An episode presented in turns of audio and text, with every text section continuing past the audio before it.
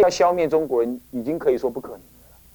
以中国的文化来讲，几乎不可能，除非炸弹、原子弹。而原子弹没有人敢用，对不对？所以人死不光，中国人一定会用筷子。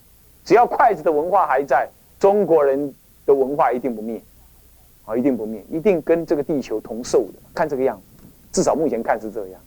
啊，那么在这种情况底下，北魏统一了。北魏一统一之后，开始中国人进入了最后一个阶段——南北朝阶段的纷争，差不多有一百六十年。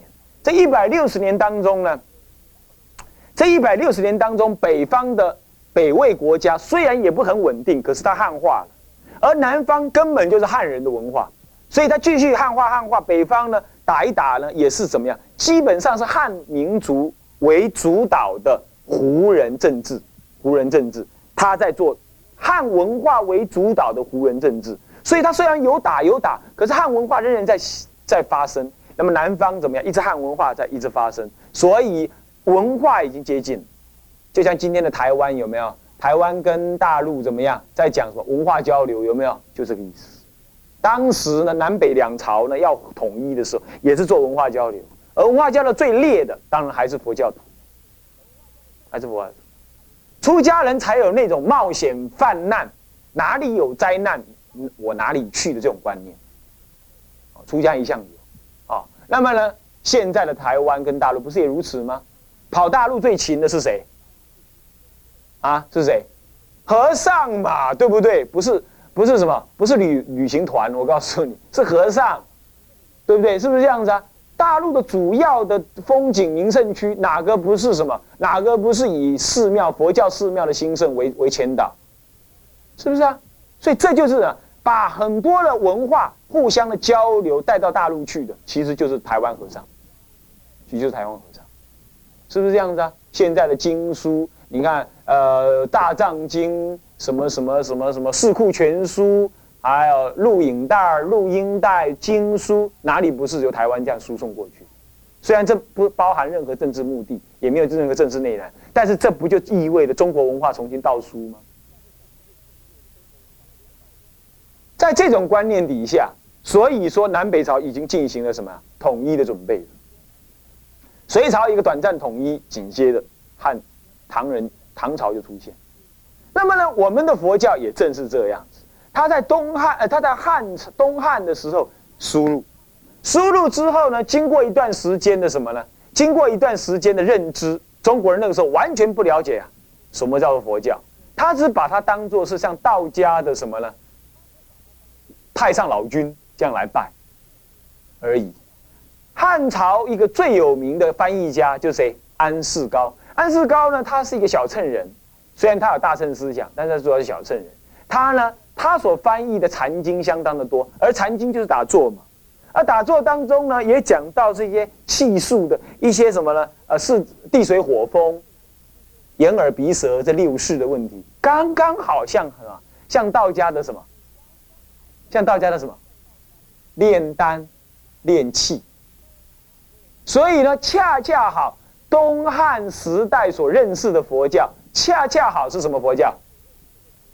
道家的方术佛教，他就以道家的观念来了解佛教，还不是道啊，还不是道呃道教，道教说错了，呃，修正啊，刚刚讲道家都要改成道教，道教的佛教，那种福气炼丹、羽化成仙那种观念。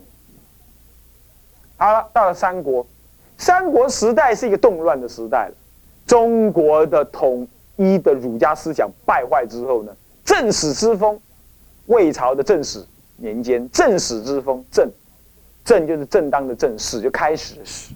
正史之风出现之后呢，也就是拿道家思想让他抬头。道家思想一抬头之后呢，儒家的思想被排斥。一种充满了自由思想的观念开始出现，哦，这一出现之后呢，佛教开始就开始有新的新的什么新的容貌了，新的容貌，因为儒家是当时控制中国人思想的一个主要的思想，呃，唯一思想。当儒家一被道家所打破之后呢，控制的力量，思想控制的力量也就崩坏。这一崩坏之后，佛教相对的也就怎么样？也就怎么样，自由啦。这一自由之后呢，佛教的弘扬也就更广大的空间。然而这一弘扬的结果，恰恰好不被中国人所理解，因为中国人没有这种修道解脱的观念。但是他一直有一种观念，干嘛羽化成仙，修炼成仙的道家思想有。可是呢，在三国时代，因为人因为政政治的分裂呢，老百姓反抗中央政权，尤其是魏国。魏国的曹操，他一直被认为是一个篡国者，至少是什么？至少刘备是这么宣称他的，做宣传呢？宣传是宣传曹操是什么？是篡国者。所以说啊，曹操就要加紧的什么呀？加紧的拥天子以自重，说我是我才真正的代言人呢。你看看，天子都在我这边呢。他为了要加强。我是天子的代言人，这个观念，他势必要加强天子的观念，所以他强调的儒家。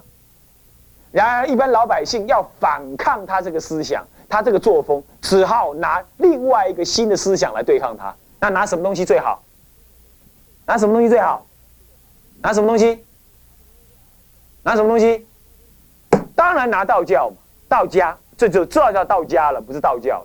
因为道教只有什么呀？练气啦。吃那些什么丸子啦，一吃啊拉肚子，做的很难受，没有没有羽化成功嘛，死在那里。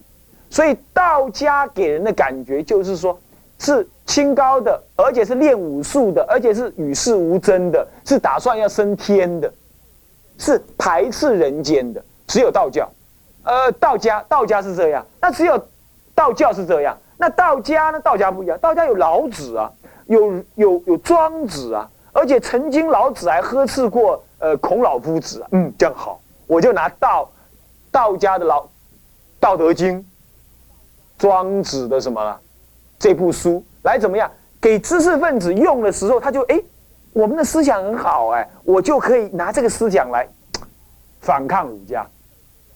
这中国人第一次正式的运用思想来反抗什么政治，第一次在这个时候。用思想来反抗政治，他一直要排斥既有的政权，他一定要用新的思想。人类就是这样，所以思想是很麻烦的。这叫做，这就是佛教讲的什么剑着。剑一着了之后啊，就对立，对立就麻烦。OK，这一对立之后造成的结果是怎么样？造成的结果就是道家的思想独大，呃，起来。他乃至于解释儒家都用道家无为思想解释，他认为呢政治也要无为，无为而治是最好的政治。他也这样解释，这就叫正史之风。这种解释变成了当时儒、当时中国思想界的主流。主流，懂了吧？中国思想界主流，你们呢这些要是专心听就可以了，不要看任何的书了。我已故这种你们在书上都看不到的了。什么教学史里头完全没有这个东西，啊啊，那么所以你现在先专心听，要做笔记，要记下来。那么这个观念一有了之后啊，一有了之后，佛教怎么办呢？佛教卡在当时显学，显学听得懂吗？显学听得懂吗？显学主要的学问卡在这个显学当中，佛教要怎么被认识呢？佛教当然也像儒家一样被用。道家的方法来认识，某种程度是这样。所以到了三国时代，佛教有两种特色彩：一个是继承继承东汉的什么，继承东汉以来的道教思想，炼丹服气的思想；第二种是什么呢？第二种是继承着正史之风所开始的清谈，以道家的清谈。为主不是道教了，道家清谈为主的什么呢？这是什么？这玄学佛教，也就道家玄学佛教。他拿无为啦、解脱啦、呃无为啦来代表解脱，啊啊来代表涅盘，这种思想开始出现。三国以来，这个三国的正史之风呢，一直到西晋，更厉害。西晋简直就发展成为什么？完全的清谈。什么叫清谈？你知道吗？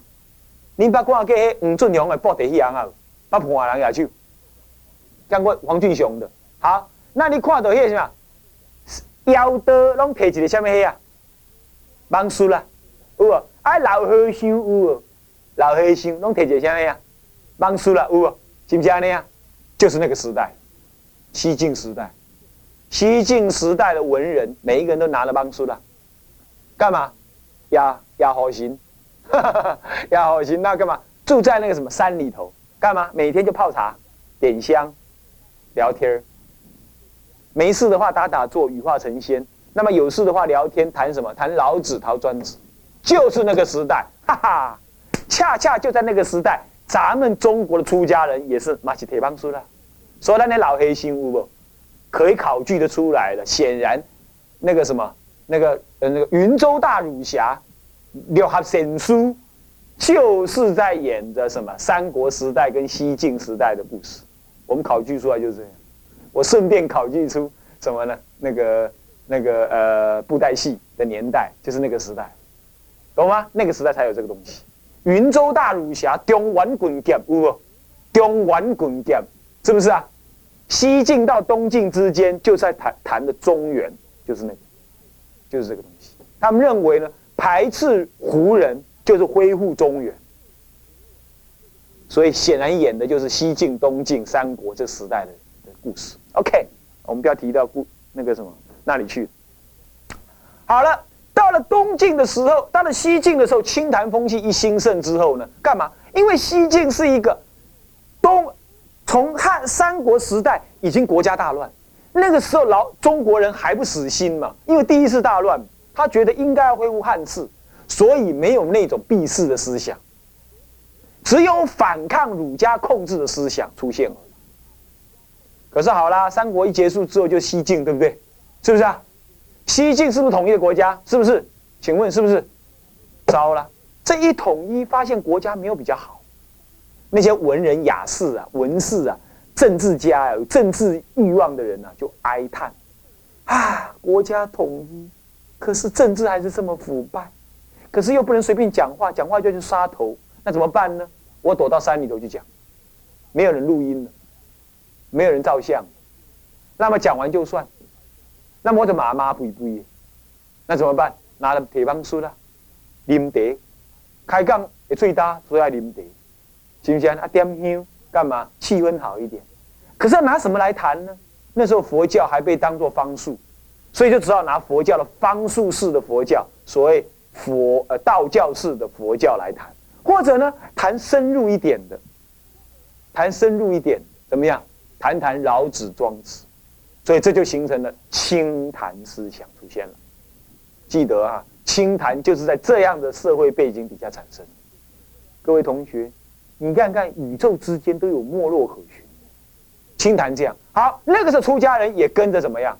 国家真的很乱呐，老百姓也不了解佛法呀。弘扬佛法也没什么希望啊，那好吧，好吧，也清谈吧。就在西晋时代，出家人开始跟那些知识分子当官当了，退官了，不想干了，退到山林里头去骂政府的那些人，叫做文人雅士。嗯，干嘛？一起到山里头去干嘛？聊天去。他谈他的政治，啊，偶尔出家人跟他骂一骂，帮他骂一骂，骂完了之后就谈一下佛法，就这样度了那些什么。高级知识分子，也就是因为骂了整个西晋年代都在那骂骂骂骂到东晋，哈，出了一个道安大师一出现，就出现。好，到了东晋之后呢，清谈之风更严重了。干嘛？这不只是清谈呐，何以故？已经谈到国家都没了。西晋还有一个统一的国家，对不对？等到八王之乱的时候呢，西晋王朝一灭。中国汉民族谈那些什么老子、庄子、儒家，谈了半天，跑到江南来，谈到整个国家都灭了，灭了一半，北方大乱，正在大乱，还有没有得谈？没有了。何以故？你的爸妈还在台中，你怎么可能躲到东市旅游去聊天呢？对不对？五胡一乱华，整个中原地区是一片烟火。长安城一口气死二十万人，还流星河，血流成河，堆死尸成山呢，这不是假的，正是那个时代的写照。万里无鸡鸣，千里啊，他古书里有讲的，千里无鸡鸣，走一千公里啊，听不到鸡叫叫声，没有人的哪有鸡？千里无鸡鸣。所谓一将成名万骨枯，一个将领啊，打仗成功了，一定杀进这个城的里头所有老百姓，万骨都枯啊，都是枯骨啊，一万个山谷里头堆满了枯骨啊，这叫万骨枯。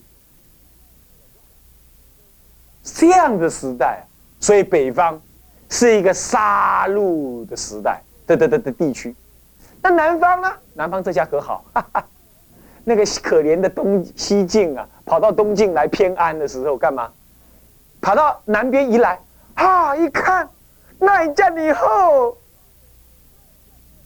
平原袅袅，一望无际的稻田，还有南方温暖的气候，没有征战的国度，培养了好多美丽的少女。那些王公子哥们一看，啊，别再把咔嚓来，就这样子呢。虽然有几次北伐，可是怎么样？那些公子王哥们都在忙着唱卡拉 OK、看 KTV，根本就不想北伐。哎要有人真的要打打打打到什么？要打快打到长安的时候啊，中央南方的中央政府啊害怕了，你知道吗？哎呦，唔好哦，真是来怕去哦！我都要我去北平做皇帝，真忝。哦，啊，若怕输哦，我颠倒去惹着迄个。老虎哦，然后又把我的东晋小王国又把他打败了，赶快把他叫回来，就这样，就差一点点要北伐成功哦，都把他叫回来，好几次，搞到后来北伐都应景而已，你懂吗？安尼吐起吐起来，表示讲武力不一安尼，安尼啊，整个东晋就这样子搞定。所以你说东晋会变成怎么样？那些有统一意识的那些。那些官呐，那些老百姓、知识分子啊，就更冒烟，对不对？然后又看到国家的分裂，公子王公门阀政治的丑陋，官商勾结、黑金政治，啊，那么国家建设、公共建设呢，都是什么呀？都是贪污。到这样非常火大，一条高速公路建了都是要变成高级什么了？高级停车场。这样看了呢，非常的怎么样？非常的难过。之后就怎么样？对不对啊？到什么？到电视台里头去评论政治？不是啦，那个时候没有。现在还有这种电视台可以评论政治，对不对？哦，还没啊？不，一不刀，他知道怎么办？他要躲到山里头去。这时候不只是清谈了，他更彻底的清谈。所以呀，《世说新语》有讲到“心平对气”，有没有？这句话很有名。他就说“心平对气”就是两个当官的人呢。就到那个南方的那个庭院里头去啊，为着北方不能收复，在那里哭，哭完了就开始喝酒吃肉，那吃完了之后，把把把哭的原因都忘光光，然后就回去继续看，继续看电视啊，唱卡拉 OK，继续又继续又什么歌谢舞厅，就这样子。当时的东晋是这样。这样子的佛教是什么样的佛教呢？哈哈，当然就坐在那里只是谈。所以东晋时代南方的佛教，就是以清谈为主的格义佛教。干嘛？专门谈佛法道理，光说不练。你看看，跟当时的时代完全一样，有点像现在的台湾佛教，像不像？真有点像，真有点像。所以见古可知今，能共。啊！你敢讲，你嘛叫伊慢慢讲，这也是。你要知道，所以说这是东晋，可是北方呢？哈！我告诉各位，从来没有看到中国佛教有一个时期是像北方那样子充满着活力。你一定觉得很奇怪哦。北方在五胡十六国一个朝代。起来不到什么二十年、三十年，怎么可能那么有活力？是的，非常有活力，越苦越有活力。尤其是道安大师，尤其从佛都腾道安大师到了什么鸠摩罗什大师，到了那个那个那个慧远大师，哈，恰恰好南北朝时代啊，活力没他那么强，恰恰好是什么，在这个北朝的五胡十六国时代，活力充沛。尤其是道安大师，他真的可以说中国第一位大师，中国有史以来第一位大师。你看这个人呢，你就知道，再怎么苦啊，你想到道安大师，你就知道，他几年之内搬家搬九次，搬道场搬九次，而且一口气就带四五百人，少的带三四十人，这样子带来带去，带来带，像老像母鸡带小鸡一样带来带去，是这样。而且他更惨的是怎么样？人家前秦苻坚呢，苻坚发兵十万，攻入什么？攻入襄阳。攻入襄阳，你知道干嘛吗？就为了他，就为了抓到、找到道安大师。然后呢，他想要跑，道安大师说：“啊，冲我来，那我要跑啊！”襄阳城的城主又把他抓住，你不准跑。你是我们的宝贝，你不准跑。你看看，他真的很惨呢。这样子，他能够，他能够教出像慧远大师这么好的人。这样子，他还能够写书，他还能讲经，他还能创立制度。他在边跑边做事，是这样子。那你说我们能怎么跟他比光搬个疗房就要累三天。那还能跟他比什么呢？还能跟人家比什么呢？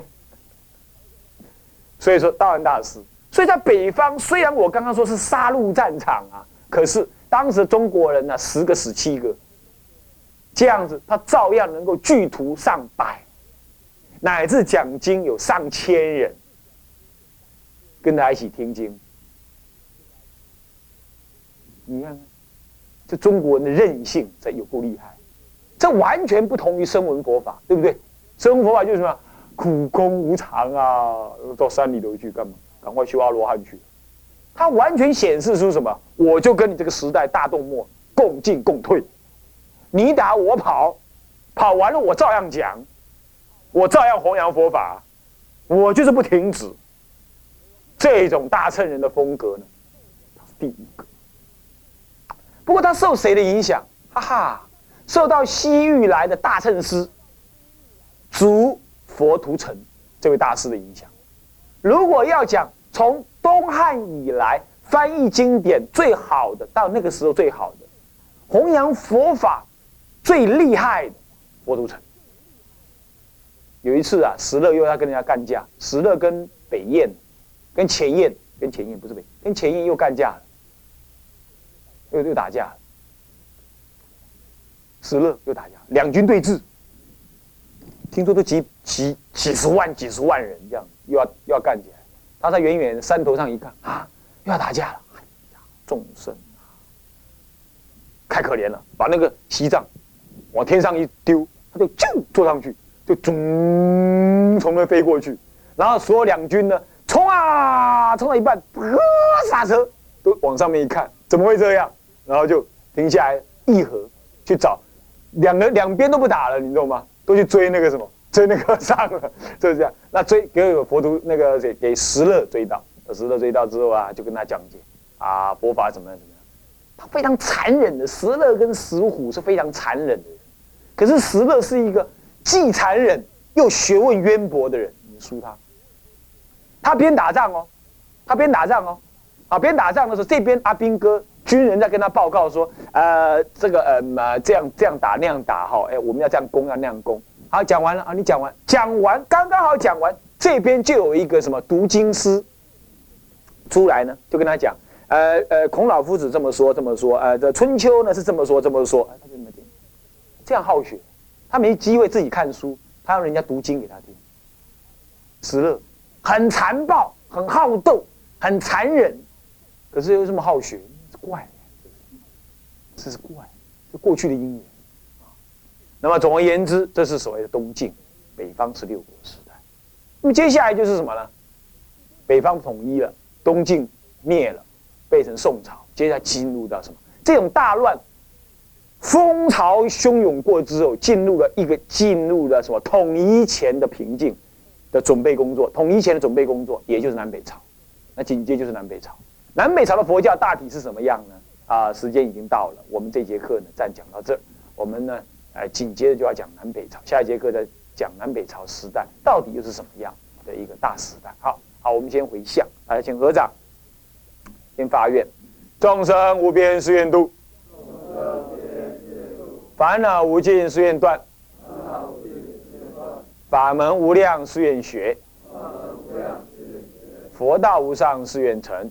好，我们皈依哈，自归佛，当愿众生理解大道，发无上心；自归法，当愿众生深入经藏，智慧如海。